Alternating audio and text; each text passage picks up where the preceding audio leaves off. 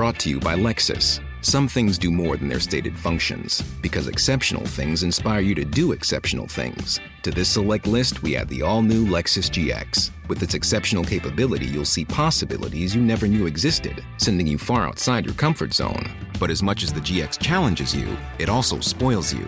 Its intuitive technology and luxurious features mean that wherever you go, you'll never go without. Live up to it. The all new Lexus GX.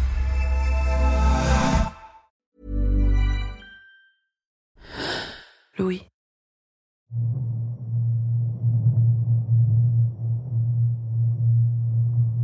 « 26 décembre 2004. La Terre tremble dans l'océan Indien, au large de l'île de Sumatra.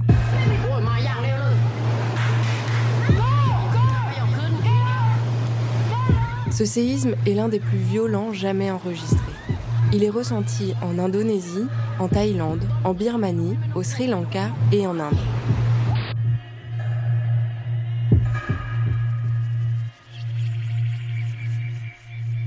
Et puis, des colonies d'oiseaux venus de la mer se réfugient dans les montagnes. Des puits s'assèchent, d'un coup.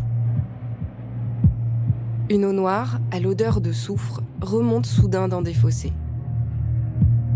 Et la mer se retire, sur plusieurs centaines de mètres. Oh my god, look at the waves coming! Clear out, people! Quelques minutes après, une vague géante, haute comme un immeuble, s'abat sur les côtes indonésiennes.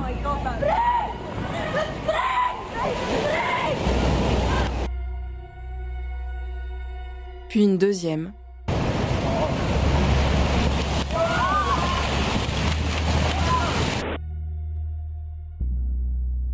Et une troisième.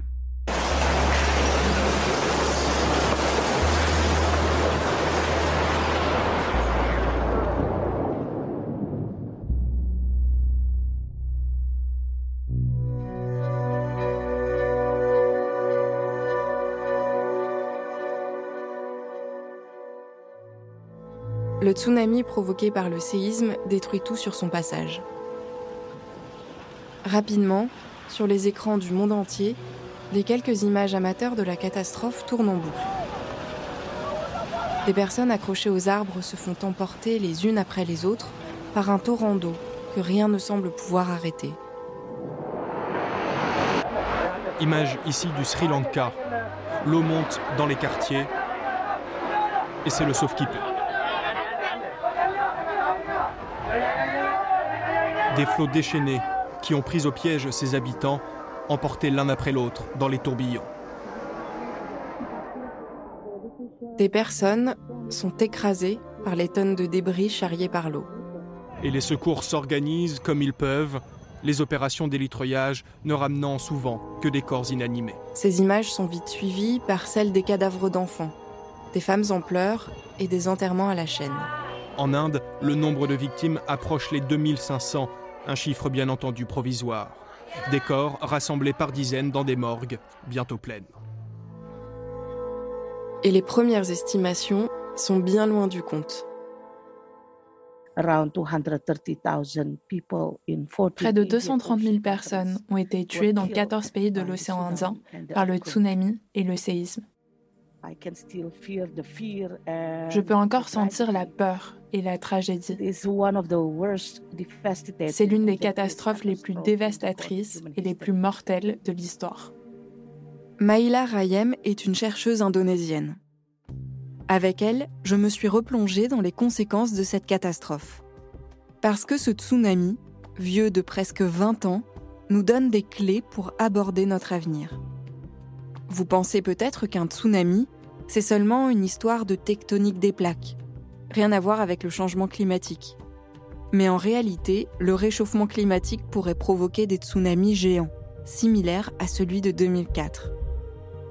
Ce lien, que je ne connaissais pas, est étudié depuis quelques années. Bill McGuire, spécialiste des liens entre le réchauffement climatique et les catastrophes naturelles à l'University College London, explique qu'à cause de la fonte des glaces, le Groenland a perdu 4 milliards de tonnes de glace ces 20 dernières années. Et le résultat, c'est qu'allégée de cette glace, la croûte terrestre se soulève lentement, millimètre par millimètre. Et ce mouvement pourrait provoquer des tremblements de terre de très grande ampleur et des tsunamis de part et d'autre de l'Atlantique, en Amérique du Nord et en Europe.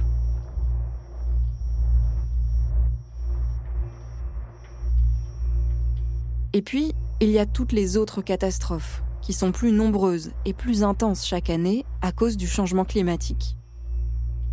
Selon l'ONU, les inondations ont plus que doublé dans le monde ces 20 dernières années, et les vagues de chaleur, elles, ont plus que triplé. L'été 2021 nous a donné un avant-goût de ce qui nous attend en Europe. À cause de la canicule, des incendies se déclarent sur tout le pourtour méditerranéen, du Var à la Grèce. Des inondations et des glissements de terrain en Allemagne et en Belgique tuent plus de 200 personnes. On sait que cette multiplication des événements climatiques extrêmes est une conséquence du réchauffement de notre planète. On sait que ce phénomène va aller en empirant. Ce qu'on sait moins, c'est que les catastrophes naturelles touchent disproportionnellement les femmes. Donc euh, je suis super choquée. Et, et, en fait, je me sens écrasée par le nombre d'études et de statistiques que je trouve là-dessus. C'est Pauline, ma sœur, qui me parle pour la première fois de ça il y a quelques années. Et euh, je décide de faire une BD en fait pour. Euh, elle est illustratrice et elle veut en faire une bande dessinée. Je fais appel à toi, Lucille. Elle me demande de relire quelques planches. À ce moment-là, euh, je suis perplexe. Un tsunami sexiste, ça me semble un peu gros. Mais j'ai confiance en ma sœur et je commence donc à me plonger dans le sujet. Rapidement, je découvre une réalité que je ne soupçonnais pas du tout. Les catastrophes naturelles tuent en moyenne plus de femmes que d'hommes. C'est le résultat d'un travail mené par deux chercheurs en sciences de l'environnement et en recherche sociale quantitative, Eric Neumayer et Thomas Plumper. Ils ont étudié plus de 200 catastrophes dans 141 pays entre 1981 et 2002. Et quand les femmes ne meurent pas en surnombre, elles meurent à un âge plus précoce.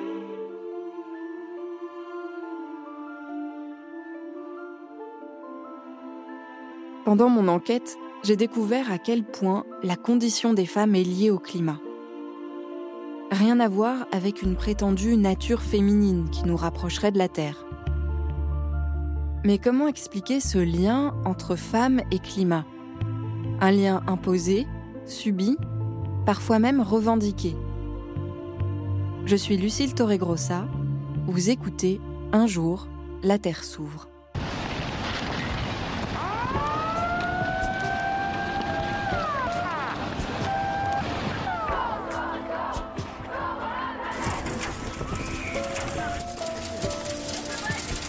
Look.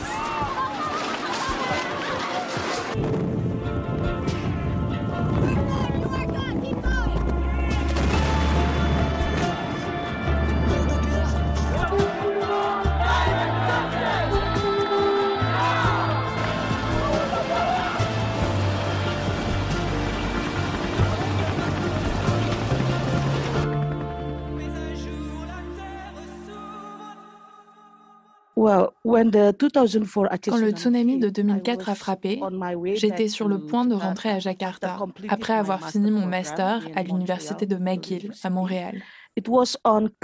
C'était la veille de Noël. Et bon, en tant qu'Indonésiens, la plupart d'entre nous ne célèbrent pas Noël. Mais on a quand même pris un moment pour se retrouver. Le 25 décembre 2004, la chercheuse indonésienne Maila Rayem passe Noël chez elle, dans l'appartement qu'elle partage avec sa sœur à Montréal, où elle vient de finir son master en sciences de l'éducation. Il est bientôt 20 h Quelques amis, eux aussi indonésiens, ont rejoint Maila et sa sœur pour la soirée. Au même moment, la terre tremble dans l'océan Indien. Maïla et ses amis passent la soirée devant la télévision, abasourdis. Ils contemplent impuissant, le bilan des morts qui ne cesse d'augmenter. Lorsqu'elle rejoint son pays natal, peu de temps après, elle a une idée précise en tête.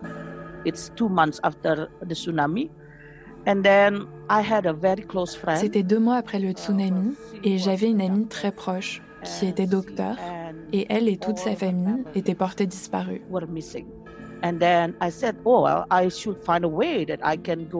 Et donc je me suis dit qu'il fallait que je trouve un moyen d'aller à Aceh pour trouver mon ami. Donc j'ai postulé auprès d'organisations sur place et j'ai rejoint une organisation humanitaire à l'ouest de la province d'Aceh.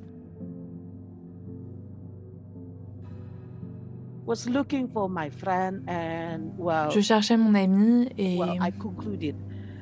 j'ai dû conclure qu'ils étaient tous morts. Donc ensuite, j'ai continué à travailler avec des femmes et des enfants dans des camps de uh, personnes déplacées de février uh, à fin 2005. Maïla devient référente sur les sujets de santé mentale au sein d'une ONG internationale. Sur le terrain, elle observe chaque jour la dévastation provoquée par le tsunami. Mais elle ne sait pas encore ce que le temps et le recul vont révéler. Quand les vagues se sont abattues sur les côtes, dans certaines régions, elles ont tué une majorité de femmes. C'est le cas dans la province d'Aceh, au nord de l'île de Sumatra. Maïla s'en rendra compte plus tard, en interrogeant les enfants survivants. Les enfants qu'on a interrogés nous ont dit, quand on a retrouvé nos esprits et que l'eau s'est retirée, on a vu beaucoup de cadavres et la majorité d'entre eux étaient des corps de femmes et d'enfants. Sur place, l'ONG Oxfam recueille les chiffres des victimes du tsunami dans plusieurs endroits de la province d'Aceh. Le district d'Aceh-Bézar comprend la capitale de la province, la ville de Banda Aceh, ainsi que de nombreuses petites villes et villages côtiers. Dans quatre de ces villages où l'ONG intervient, seulement 20 à 35% des survivants sont des survivantes. En suivant la côte de la province vers l'est, on arrive dans le district d'Aceh Nord. Là encore, dans les quatre villages où Oxfam était présente, plus de trois quarts des victimes sont des femmes.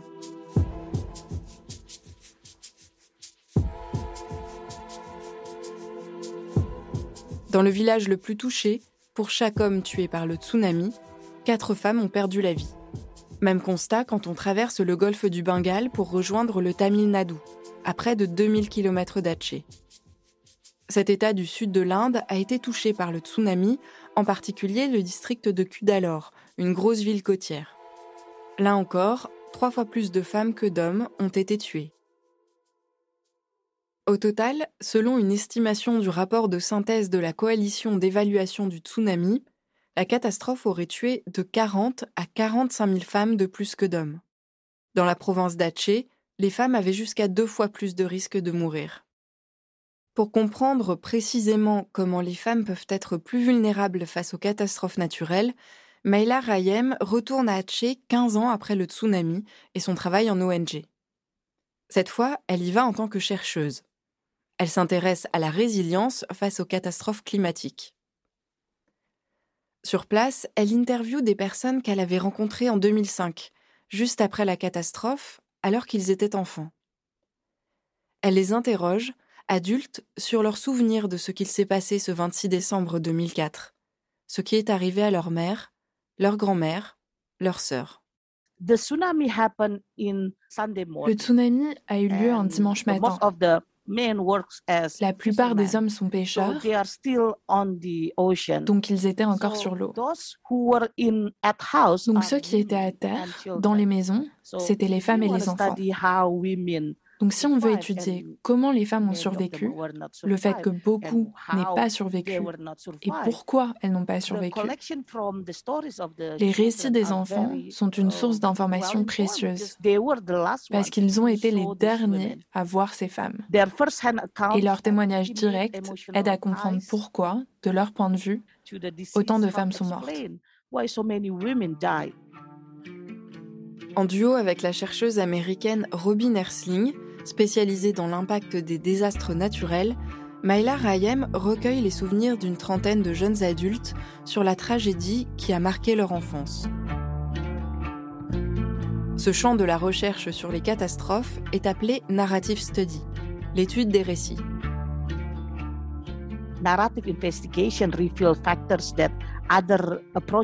On s'est rendu compte que l'investigation narrative permet de révéler des facteurs que d'autres approches ont pu manquer. Donc ça nous aide à mieux comprendre les événements parce que ces enfants sont maintenant des adultes et ils nous disent comment et pourquoi les choses se sont déroulées.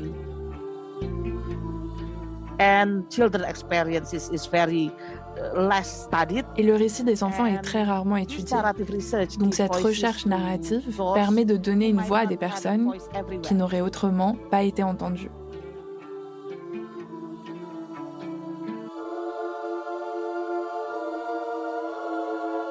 Et ce travail sur les récits permet aux deux chercheuses d'identifier plusieurs raisons qui expliquent la surmortalité des femmes d'Hatché. Dans notre recherche, il y a notamment l'histoire de deux femmes.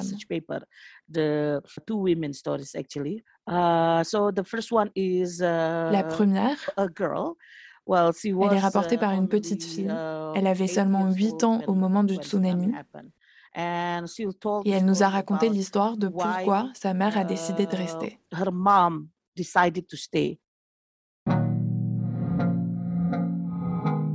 J'étais sortie de la maison. J'étais au bout de l'allée. Maman était toujours devant la maison. Elle m'a dit de m'enfuir avec mon frère. C'est la dernière vision que j'ai d'elle. Et ce dont je me souviens encore aujourd'hui, c'est que maman a dit ⁇ J'attends ton père, je dois l'attendre ⁇ C'est un des témoignages que Maïla Rayem a récolté et retranscrit dans sa publication. Cinq survivants du tsunami ont rapporté des scènes similaires aux deux chercheuses.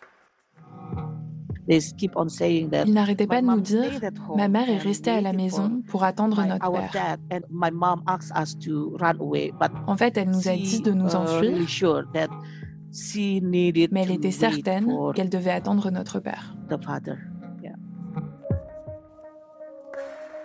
Ma mère a dit qu'elle attendait mon père. Elle a arrêté de courir pour l'attendre. C'est vrai qu'il avait dit Si quoi que ce soit se passe, attendez-moi. J'avais pas envie d'attendre, j'ai continué de courir. C'est la responsabilité de l'homme de protéger sa femme. Maman était une épouse dévouée. Elle s'assurait que papa mange bien, que la maison soit propre, que les enfants soient nourris. Si j'étais mariée, je ferais peut-être la même chose. Le tsunami frappe un dimanche, premier jour de la semaine de travail en Indonésie. Alors que les femmes sont en majorité chez elles, les hommes sont déjà sortis de leur maison. Beaucoup de femmes gèrent seules l'arrivée de la vague. Mais pourquoi attendre son mari plutôt que de fuir? Qu'est-ce qui pousse une femme à faire ce choix, au péril de sa vie Maïla Rayem et Robin Ersling n'ont pas de réponse à ces questions. Cependant, les deux chercheuses se sont penchées sur l'hypothèse du poids des préceptes religieux et culturels dans la région d'Aceh, où la population est à 99% musulmane.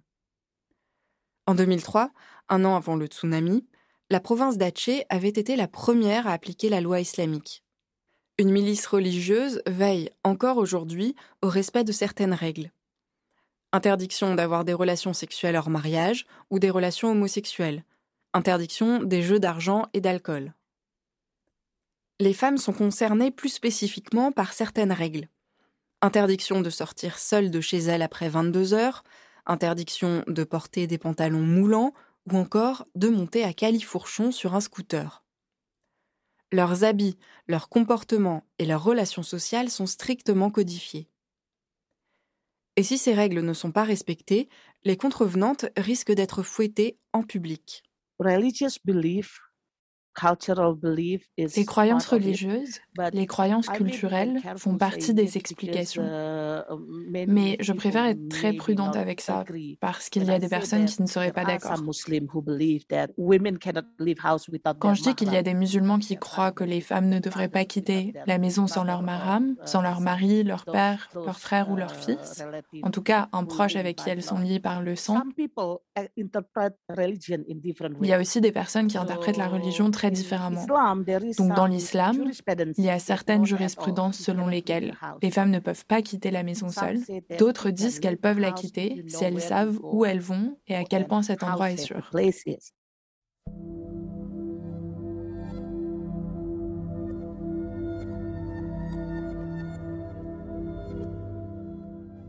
Il y avait seulement ma mère, ma grand-mère, ma tante, mes deux sœurs et mes cousines à la maison.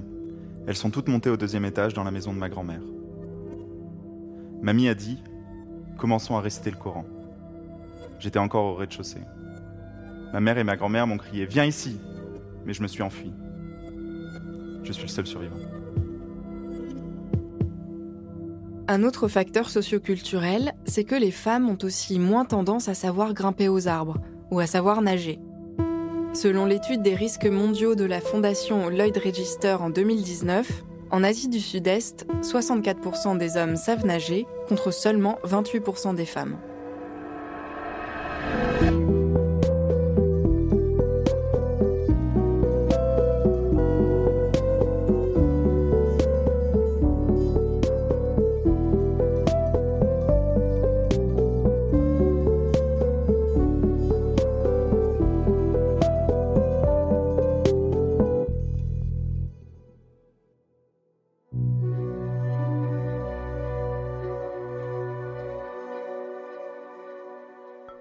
Ma mère était là, c'était encore le matin.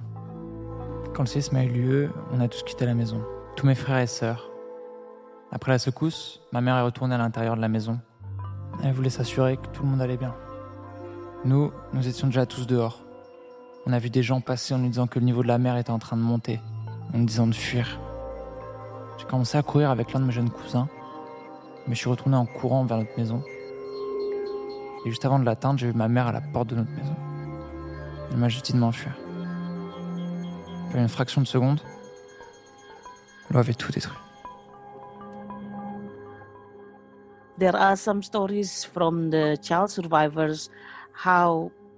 Il y a des histoires des enfants qui ont survécu, qui racontent comment leur mère est retournée dans la maison pour chercher partout et vérifier si quelqu'un était encore à l'intérieur. De nombreuses recherches ont montré que lors d'un désastre naturel, les femmes prennent en charge le secours aux personnes âgées et aux enfants, ce qui peut les ralentir dans leur fuite, voire les empêcher de fuir. Dans le cas du tsunami, des corps de femmes ont été retrouvés, enlacés avec ceux de leurs enfants. When they swim, actually these women also hang uh, or cling quand elles nagent, ces femmes sont cramponnées à un ou plusieurs de leurs enfants. Donc quand elles essayent de s'en sortir, uh, elles portent aussi secours à d'autres personnes. Mais ça peut les empêcher de se mettre à l'abri. Parce que non seulement elles ne savent pas nager, mais elles portent aussi un ou deux enfants. Mais ce n'est pas que d'avoir un enfant à porter qui a restreint les mouvements des femmes dans leur fuite. C'est aussi leurs vêtements well in Asia and in Indonesia and in Aceh's culture, it's the women wear more restricted uh, clothing uh, than men. En Asie, en uh, Indonésie et surtout dans la culture à Aceh, les femmes portent des vêtements plus restrictifs que les hommes. Ça peut aussi entraver leurs mouvements quand elles essayent de s'enfuir. Et aussi, comme l'eau est très puissante, dans certains cas, elle a pu arracher les vêtements des femmes. Et ça, ça ne vient pas de notre étude, mais d'une autre étude en Asie du Sud, où ils ont trouvé que de nombreuses femmes ont refusé de monter dans les bateaux de sauvetage parce que leurs vêtements étaient déchirés. Et qu'elles se souciaient plus de leur fierté et de leur honte plutôt que de se mettre en sécurité, parce qu'elles pensaient ne pas être assez couvertes. Donc elles ont refusé de monter sur les bateaux.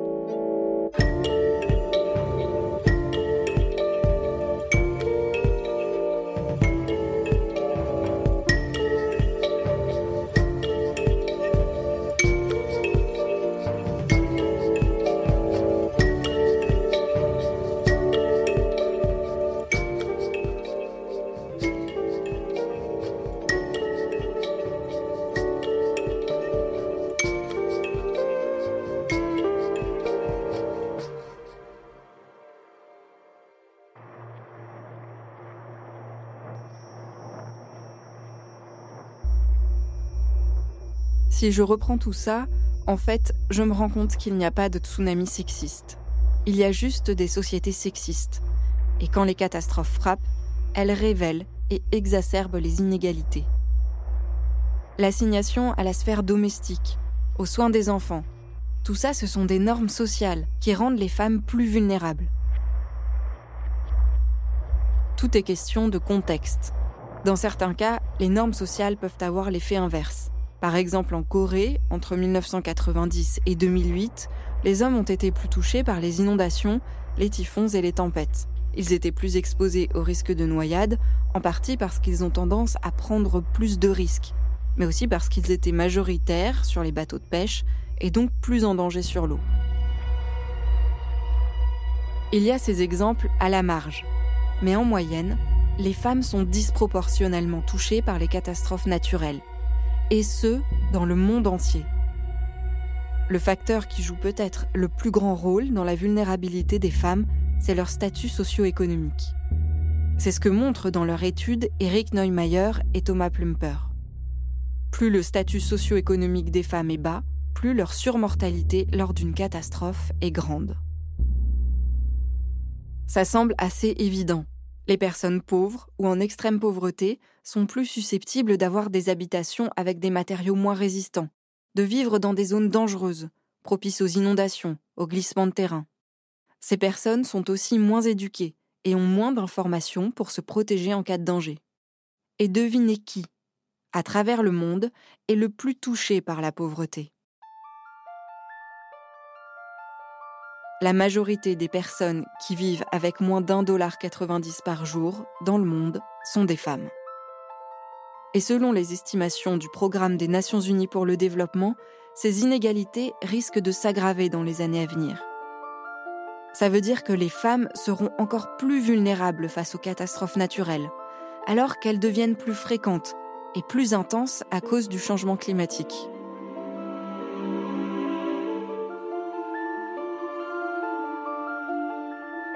Quand j'ai découvert les histoires des femmes d'Hatché, je me suis tout de suite demandé ce qu'il en était dans notre société, en France, dans un pays riche, avec des normes patriarcales en apparence moins contraignantes. Ce sont les femmes qui ont payé le plus lourd tribut à la canicule. Chez elles, la surmortalité... Et là, je découvre qu'en 2003, 65% des victimes de la canicule étaient des femmes, en particulier des femmes âgées. Et contrairement à ce qu'on a pu penser à l'époque, ça n'était pas uniquement une question d'âge. Mais tout cela, nous le verrons dans le prochain épisode.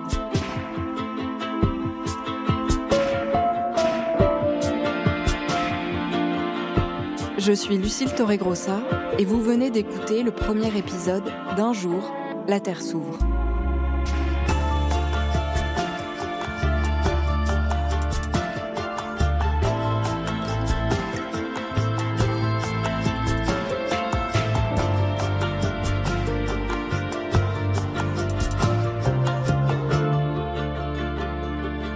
Un jour, la Terre s'ouvre est une production Louis Média.